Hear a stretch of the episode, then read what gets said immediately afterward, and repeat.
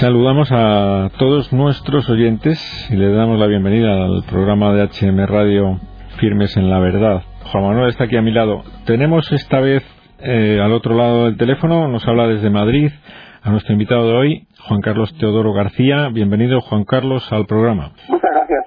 Estamos encantados de tenerte con nosotros porque eres una persona con experiencia en una cuestión que en este programa y a sus oyentes preocupa e interesa especialmente, que es el tema de la educación. Nos preocupa el tema educativo porque, bueno, por muchos motivos, pero queremos conocer de primera mano, de persona, como digo, de ti en concreto, como persona experta y con mucha experiencia, que nos des una impresión de cómo ves la educación de la juventud. Tú eres un educador en activo en la Escuela de Magisterio de Madrid y en el Colegio de la Salle de Madrid conoces a los jóvenes, lo puedes comparar como cuando empezaste, cómo estaba el ambiente, cómo está la cuestión educativa desde tu punto de vista, Juan Carlos. La educación es eh, el futuro y hay que cuidarlo, mimarlo y todo mismo es poco. Eso está actualmente muy, muy de moda y manoseado eh, partidistamente por, por los políticos. Eh, la educación, pues es, eh, yo siempre digo lo mismo, eh, la escuela es el, análisis de sangre del estado de una sociedad. Si el resultado de ese análisis es de pura salud, es que la sociedad está, está sana.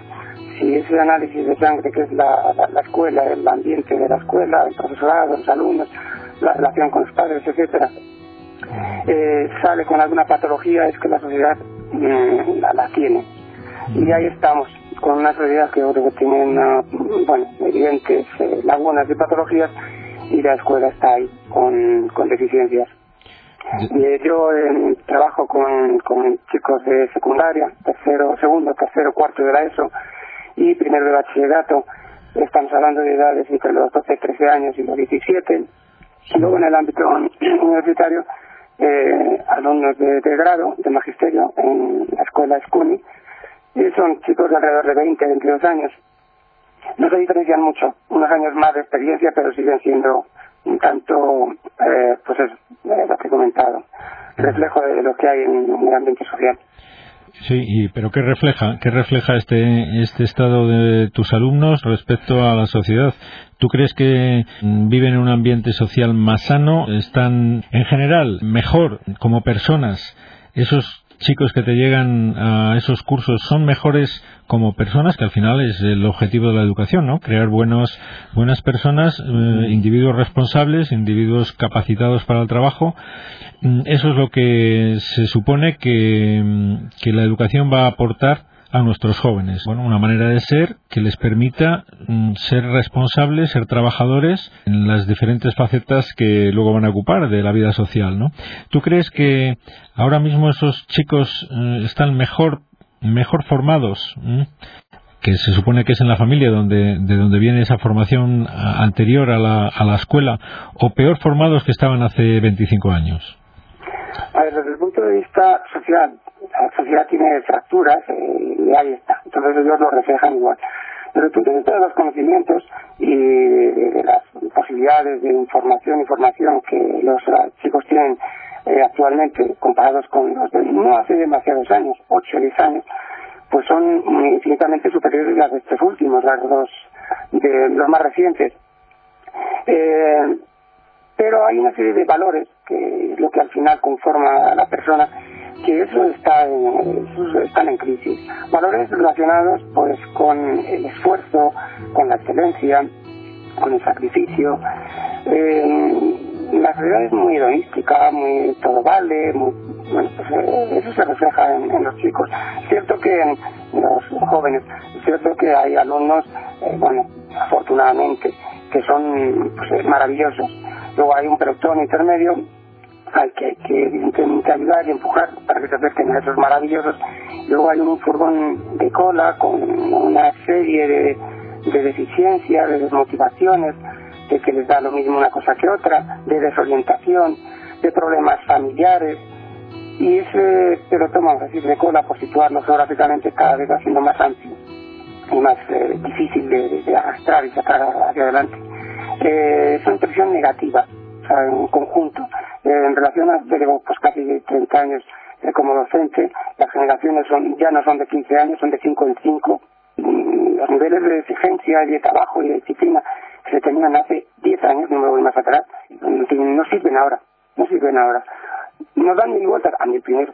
En el dominio, por ejemplo, de las nuevas tecnologías y cosas de estas, nacen con un ordenador ya en, en el chupete, ¿no? Pero eh, hay otras cosas que, se descuidan. Yo tengo esa impresión, no sé qué pensarás tú. Diríamos que lo único que el único que destaca la juventud actual es el dominio de la informática y de las nuevas tecnologías, pero dime otra cosa en la que supere a las generaciones anteriores. Pues es complicado, salvo eso que es evidente, ¿no? Probablemente nada, porque, ¿no? Porque hoy sus juegos eh, consisten básicamente en la, informática. Chicos con, eh, con cinco, cuatro, seis años pues eh, su, su juguete es una Play, es unos instrumentos que no me sé ni los nombres, ni mucho menos manejar, y ellos lo dominan maravillosamente. Olvidando, eh, pues nada, toda la, toda la teoría del juego de, actores pues conocidos por todo el mundo, Ballon, Piaget, etcétera, de lo socializador que es el juego. Eh, bueno, pues esto eh, está aparcado. Los niños tienen mucho tiempo eh, en el que están solos o están eh, no atendidos por quienes deben de estar atendidos en casa, que son sus padres fundamentalmente. Entonces se entretienen con maquinitas y esa labor de socialización, de, jugar con otros, de, valorar a, otros y a, través de otros también conocerse a sí mismo y ir adquiriendo pues, esa socialización se está perdiendo o se vamos o se ha perdido no sé si definitivamente pero se está en desde luego los niños juegan solos. Esa labor de jugar solo, que es típica del adolescente en su mundo paralelo, como diría alguien que conozco, pues eh, se extiende a niños de 7 8 años, juegan solos. Mm. Yo eh, soy profesor del área de educación física y, de asignaturas afines y me gusta mucho observar a los chicos en sus ratos libres, en el patio, en el momento del recreo, y juegan solos, no saben jugar, hay un, perdón que me extienda esta, esta cuestión, de vez en cuando eh, los alumnos pues me piden, eh, profe, por favor, nos deja deporte libre, que es que hace muchos días que no sé qué, no sé cuánto. Y bueno, os dejo media hora de deporte libre. No saben qué hacer con esa media hora. Duran cinco o diez minutos con los balones o el material que me pidan dándole unos cuantos patalones y a los 10 o 15 minutos les ves sentado, charlando, en fin, aburridos. Y eso hace pocos años era impensable, o sea, se demoraban los 30 minutos eh, organizándose un partido de fútbol, de baloncesto, de voleibol, en fin, lo que fuera. Y eso no, no lo veo yo como una cosa valerosa, ¿no? Sino un pasito atrás. Bueno, indudablemente todo esto lo estamos haciendo hincapié en, en, una sensación que puede ser, vamos, desde el punto de vista real, de que hay un empobrecimiento general del nivel ya desde primeras etapas de, la infancia, adolescencia, en cuanto a que son niños que, como tú bien dices, están peor atendidos, están solos, están, bueno, con ambientes familiares también en muchas ocasiones eh, inadecuados. Es decir, esto se tiene que notar. Ahora mismo mm, son muchas las familias eh, rotas, eh, habrá muchos, cada vez más niños, hijos de padres separados o divorciados, que, que esto es un gran trauma para los niños. Yo, creo que esto es importante que tú nos des tu experiencia porque es que intentan decirnos que no tiene mayor importancia, pero estamos convencidos aquí de que es una cuestión muy negativa en, la educación, es decir, porque supone un shock tremendo en la vida infantil o juvenil de, las personas que pasan por esta situación, de que sus padres se separan. Y eso influye mucho en el rendimiento académico y en su formación, ¿no? ¿Cuál es tu experiencia al respecto? Académico, en su formación, en su conducta, en su felicidad, en su forma de estar, en todo, en todo. Eh, la desestructuración familiar es, un problema muy grande, muy grave y además creciendo eh, en el ámbito social español. Eh, llegan los tribunales mm, muy altos, muy bajos o intermedios, lo que les dé la gana, las palabras tienen un valor y el padre y la madre son, padre y madre, insisto, hombre mujer, son fundamentales y su apoyo son los máximos protagonistas de, la educación del niño. Los profesores somos un poco eh, subsidiarios durante una serie de horas, no pocas, a la semana, pero eh, el niño tiene que venir de alguna manera vestidito, eh, hecho pis, peinadito y educadito de casa todo esto como muy entrecomillado, ¿vale? Pero es así, nosotros bueno, encantamos, damos una serie de, pautas, socializamos, eh, conceptualizamos, etcétera. Esos niños, esos chicos, esos jóvenes que tienen en, proceden de familias desestructuradas son chicos conflictivos, desmotivados, porque ellos no entienden que sus padres en determinadas se mal o bien, no lo entienden, sobre todo los más jóvenes, ¿no? Chicos de 5, 7, 8 años, no lo entienden. Lo único que ven es que su, su padre se va por un lado, su madre por otro, cuando no los utilizan como arma arrojadiza entre ellos mismos. Y bueno, pues son chicos que de alguna manera son los que llaman la atención con conductas eh, asociales eh, siendo conflictivos llaman, de alguna manera pues reclaman un poco su espacio, su protagonismo, normalmente de mala manera, pero es así. Y eso ha sido así siempre, y ahora al margen de las modas, eh, las que vayan de aquí para allá, de acá para allá, es así será. Sí. Quien no lo quiera ver, pues es porque pisa pocos colegios y menos aulas todavía. Indudablemente es una cuestión muy de actualidad el tema de que en esta sociedad que presume de tanto desarrollo está descuidando, está abusando de, del descuido mm, de los niños, está olvidándose de cuáles son sus derechos. Tú nos has mencionado bien claramente alguno de ellos, que es el derecho que tiene todo niño a un padre y una madre, a una estabilidad en la unidad familiar, para que, bueno, pueda desarrollarse de una manera armónica, equilibrada y feliz su infancia, que luego va a marcar toda su personalidad a lo largo de la vida, ¿no? Ahora mismo estamos viendo pues cómo se prima los caprichos, no los derechos de los adultos, eh, con lo del matrimonio homosexual, con lo del divorcio express, es decir, el que menos pintan en la sociedad es el niño y su futuro y su educación. Estamos centrados en los caprichos de los adultos, me da la impresión. Y los niños están sufriendo las consecuencias y la, las consecuencias se van a transmitir luego no, no muy tarde a la sociedad porque esos niños van a ser pronto adultos, ¿no? Eso va a ocurrir así, a, un, a un cortísimo plazo. Los caprichos de los adultos o el politiqueo de los adultos, eh, si yo antes lo he mencionado de una forma un poco eh, implícita, lo de matrimonios eh, homosexuales, bueno, pues es que eso es, aparte de que sea antinatura, se trata de jugadas políticas más que una, un planteamiento social medianamente serio y se trata también de dar eh, patadas en las espinillas eh, a, bueno, pues a un tipo de, pensamiento y de, como somos pues los, los, cristianos, que valoramos lo que, lo que es el matrimonio eh, heterosexual, que la, la propia palabra lo dice, matrimonio, con madre, eh, tiene de matriz y necesita para hacer un matrimonio la presencia de una madre y de un hombre. Eh, algo tan antiguo como que si no no estaríamos aquí ninguno, ¿no? Pero son, repito, jugadas políticas que las consecuencias las sufren los, eh, los críos, que repito, nada entienden de estas cosas, y ya veremos lo que ocurre dentro de 8, 10 o 12 años, eh, qué tipo de sociedad estamos eh, creando. Eh, bastante triste todo esto. Ya se, va viendo. Pero confiamos en que sean modas y que a la vuelta de poco tiempo se, se recobre una cierta sensatez. Bueno, yo, yo, tengo mis dudas de que eso pueda ser así, porque vamos a ver, para que eso sea así hace falta que haya educadores con buena formación, porque nadie educa si no tiene él mismo una buena formación.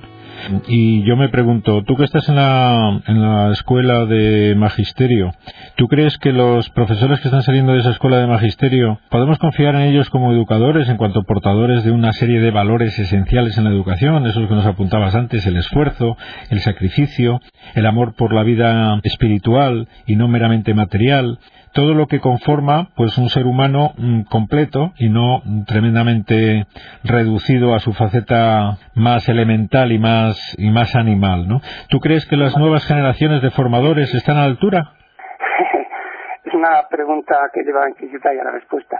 Eh, no dejan de ser los, ah, los jóvenes que están en la universidad con 19, 20, 22 años, lo mismo que hay en el colegio, en la enseñanza secundaria, obligatoria o no, pero con dos o tres años más Por lo tanto, un poco pesimista sí que resulto, al igual que estaba comentando. Eh, mira, en la escuela en la que trabajo, es, eh, dicho, es SCUNY, es una escuela privada, dependiente de, académicamente de la Universidad Complutense de Madrid y desde el punto de vista administrativo de, la Iglesia, del, del Obispado. Y es una escuela que no tiene ánimo, sus principios ideales no tener ánimo de lucro y educar en, valores cristianos a algo tan importante como van a ser pues los futuros educadores, los futuros maestros, ¿no? la palabra tan, tan bonita. Y en esas estamos.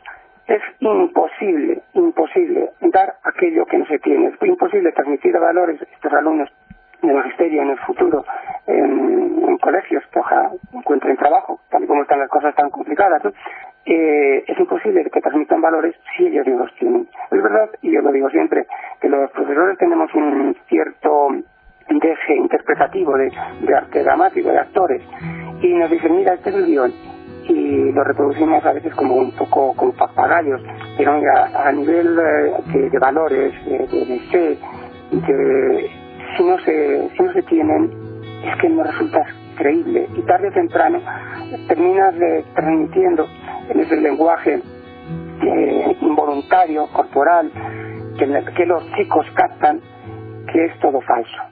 Mm. Y bueno, pues es fundamental la formación de formadores cristianos con valores, porque si no, entonces es que ya sí que no hay, no hay remedio. Si no formamos buenos fontaneros y tenemos averías en las cañerías, pues vamos a estar con aguas mm, para siempre. Bueno, ¿y tú, ¿y tú crees que, que se están formando buenos formadores o no? Lo intentamos, yo estamos haciendo un poco de defensa de lo que, de cómo trabajamos en, la escuela, eh, donde yo trabajo, eh, sí que se intenta y se hace, se hacen reuniones, claustros y se recuerda pues eh, ese papel nuestro, ¿no? Y cada vez es más, más complicado, más difícil, debido a los jóvenes que, que van llegando a la universidad, el reflejo de lo que viene de la escuela, ¿no? A medias, la respuesta es a medias, se consigue gente, bueno, a medias. Quiero ser optimista, porque si yo digo, no, mira, no, no tiene nada que ver, los chicos son, es verdad que son cada vez, y hablo de los mayores, cada vez más inmaduros, o sea, yo tengo que llamar la, atención en cosas eh, más propias del ámbito de, de, una, de un aula de primaria que de un grupo de segundo de, carrera, de segundo de grado. De universidad, ¿no? Eh, señores y señoras, señoritas, hechas y derechas con veintitantos años, veintipoco, veintitantos. Les llamas la, la atención en cosas como, bueno, te ponen y se sientan en la silla, o perdón, en la silla, en la mesa, en el público, y dicen, mira, esa no es la forma. Pues eh, es un poco poco triste, pero hay que estar ahí, tratar de dar ejemplo y sobre todo ser constante, constante y coherente. Muy bien, Juan Manuel, eh, tú como no, yo estaba, estaba, estaba, pensando, yo soy un, un profesor ya jubilado, eh, con 50 años de servicio, me jubilaron a los 70 y... Casi nada. y ahora veo los toros desde la barrera, ¿no?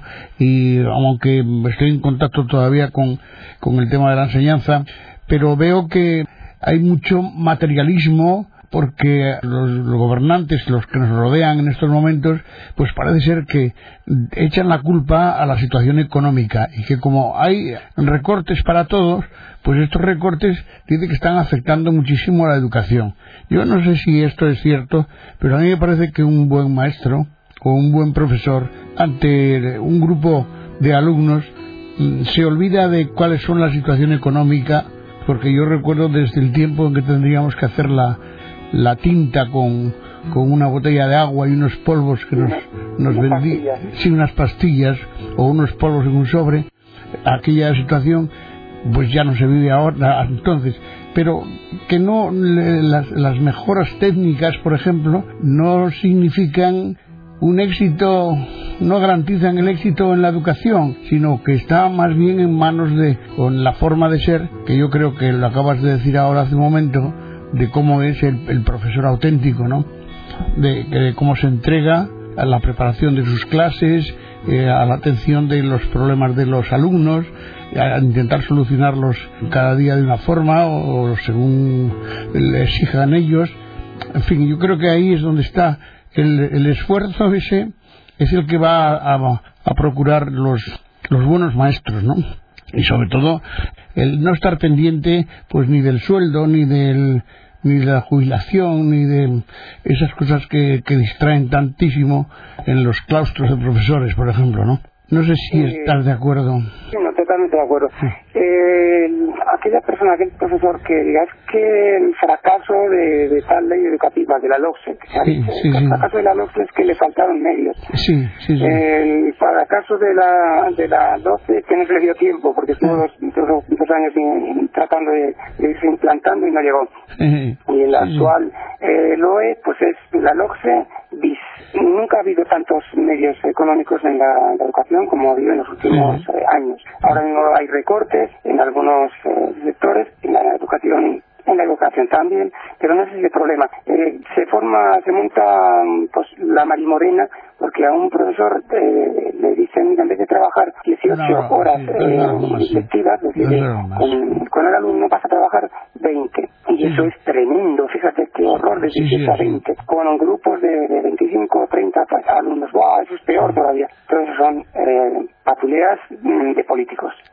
Las escuelas normales antiguas de los años 50, 60 eh, y de 60 y tantos hasta principios de los 70 Ahí el profesor, el maestro, tenía alumnos desde los 5 años hasta los 14 o 15.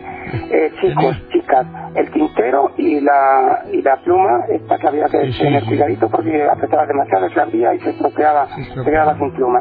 Y le sacaba adelante y hacía de ellos eh, personas pues, eh, con gusto dentro de las posibilidades que tenían en las escuelas por el estudio o por la lectura o donde buenamente pudieran. Eh, pues un entorno social eh, pues eh, muy modesto. Yo he estudiado siempre con, con becas y gracias a que iba estudiando con becas me parece bueno pues hasta que dure el tema. Y bueno, ya tengo unos añitos, es decir que eh, si, si estudias vas a tener opciones a becas. Ah, eso en, en, la antigüedad. Ahora mismo es eh, entre enseñanza pública enseñanza concertada es casi sin gratis, sin gratuita y por ahí no van los problemas. Los, los problemas económicos no van por ahí. El profesor que mira si le van a dar eh, el plus autonómico entero le van a restar el 10% y estás pensando en eso continuamente, es que no tienes vocación. La vocación de maestro yo es una, una vocación que, vamos, de tipo genético. Hay ciertas profesiones, dice que el maestro, el médico y la cura. Que eres auténticamente vocacional, o si no, cámbiate de, de, profesión. Sí, sí, no, en la enseñanza, en los últimos años, eh, ha caído rebotados muchas personas que, sobre todo licenciados, en áreas pues como pueden ser las, las ciencias químicas, eh, ingenieros, que no teniendo trabajo en lo que en principio cuando habían estudiado su carrera lo han conseguido, pues preparan unas oposiciones o presentan solicitudes de empleo y caen ahí. Algunos de ellos han integrado perfectamente, otros a lo mejor no tanto, no sé, no quiero juzgar, pero hay algo de eso también. Vocación, imaginación y desde luego el que eche la culpa que es porque eh, hay un euro más o un euro menos al tema del fracaso o no fracaso escolar, la motivación, es que está desviando los, los, problemas. Incluso hasta los programas de estudio que a veces acusábamos tanto de ser culpables de los resultados, yo no los he tenido muchas veces en cuenta, ¿no? Vamos, era, a veces los estudiabas o, o los intentabas entender, pero la actitud delante de los niños es la que no creo que debe cambiar o que ha cambiado nunca o que es lo mejor que puede ocurrirnos es que no cambie nunca, ¿no? Sino que haya un ver, no sé, ese mundo fabuloso de los alumnos, ¿no? De, de según las edades. Es cierto, primero el buenismo mal entendido hace está haciendo y ha hecho mucho daño. Eh, a ver, el alumno es eh, una persona que está ahí formándose. El profesor se supone que está formado. El profesor quizás que no tiene un estatus que el alumno no tiene y le va a ir eh, precisamente por esa madurez, esa formación, le va a ir dirigiendo. No puede haber ese ambiente de, colega eh, entre profesor-alumno. Pues no, o sea, no es una, llevarlo a un autoritarismo de, tiempo atrás, que no es el caso, pero sí no confundir eh, los, los términos y decir que aquí todo vale y venga a ver que hacemos menos que parece bien, no, pues no.